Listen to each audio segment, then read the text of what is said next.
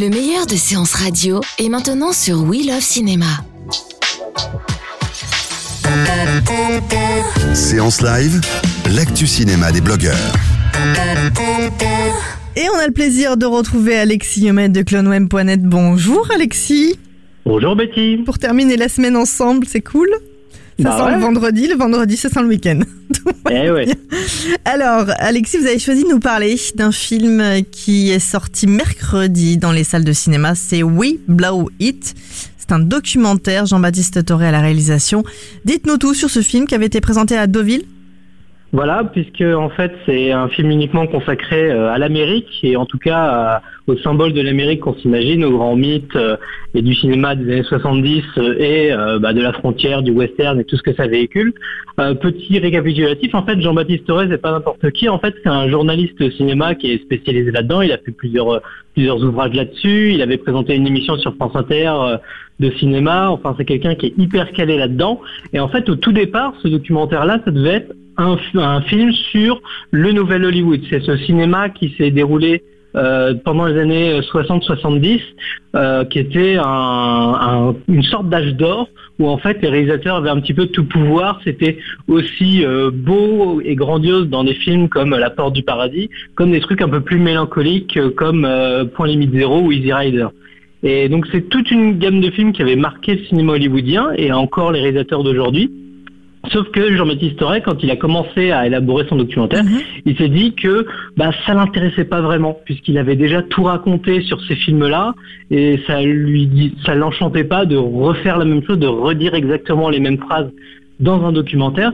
Donc il a commencé à explorer un petit peu les personnes qui, qui étaient autour de lui, qui rencontrait aux États-Unis, puisque dans le film il y a des réalisateurs euh, prestigieux comme Michael Mann ou même Toby Hooper qui nous a quittés euh, il y a pas longtemps, mais aussi il y a des Américains euh, lambda, des, des, des gens comme comme vous et moi, Mhm. et en fait euh, il les interroge justement sur bah, ces années 70, comment ils les ont vécues, parce que forcément euh, entre un, ancien du Vietnam et quelqu'un qui était à Woodstock, c'était pas du tout les mêmes années 70, et comment ils ont évolué au cours de ces années jusqu'à bah, euh, l'élection de Trump, sauf que le film s'arrête avant l'élection, euh, la dernière élection américaine. D'accord. Et, et- et donc on voilà, on apprend plein de choses.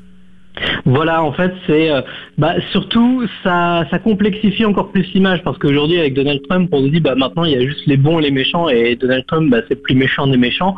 En fait, euh, Jean-Baptiste Toré explique des choses plus que, que comme quoi, comme quoi c'est plus compliqué puisque en fait des gens par exemple qui étaient à Woodstock étaient très libertaires et tout ça, bah, ils nous expliquent texto que bah ils sont prêts, à- ils étaient prêts à voter pour Trump.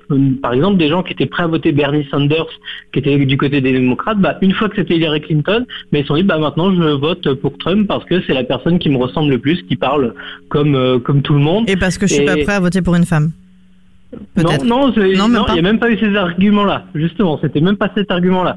Et en fait, We Blew It, c'est cette idée euh, bah, du- d'une Amérique euh, fantasmée qui était euh, le plus grand pays, le meilleur du monde après la, se- la Seconde Guerre mondiale, et qui progressivement a sombré dans bah, sa, sa, sa propre folie, ses propres dérives, et dont le premier point, en tout cas le premier basculement, c'était l'assassinat de John Fitzgerald Kennedy où en fait, bah, en 63, c'est un basculement, en, co- en, gros, c'est la fin de l'innocence, et euh, progressivement, bah, on en est arrivé très lentement bah, euh, au 11 septembre, euh, à l'Amérique de Donald Trump, comme Mhm. quoi bah, les États-Unis, c'était plus un pays, c'était plein de communautés, plein de minorités divisées les unes, les unes des autres, que ce soit bah, au niveau racial comme au niveau social.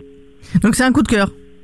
Ah oui, c'est un vrai coup de cœur puisque c'est un film qui parle autant du cinéma que euh, d'un pays que j'aime beaucoup, même dans tous ses travers. Justement, c'est pas du tout un, documentaire qui est partisan ni, pour pro-Trump ni pour pro-Clinton. Justement, c'est un documentaire très intelligent et il y a même des longs passages très visuels où il y a justement pas de commentaires. Ça, ça laisse justement juste les images euh, faire euh, faire le reste avec euh, une bande son d'ailleurs. La bande son, c'est une des meilleures bandes son de l'année.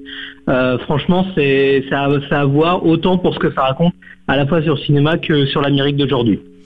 Merci beaucoup Alexis alors pour ce, coup de projecteur sur We Blow It dans les salles de cinéma depuis le 8 novembre.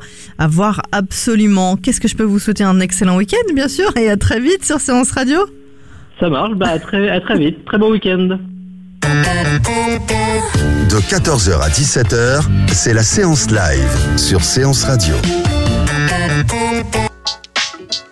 Retrouvez l'ensemble des contenus séances radio proposés par We Love Cinéma sur tous vos agrégateurs de podcasts.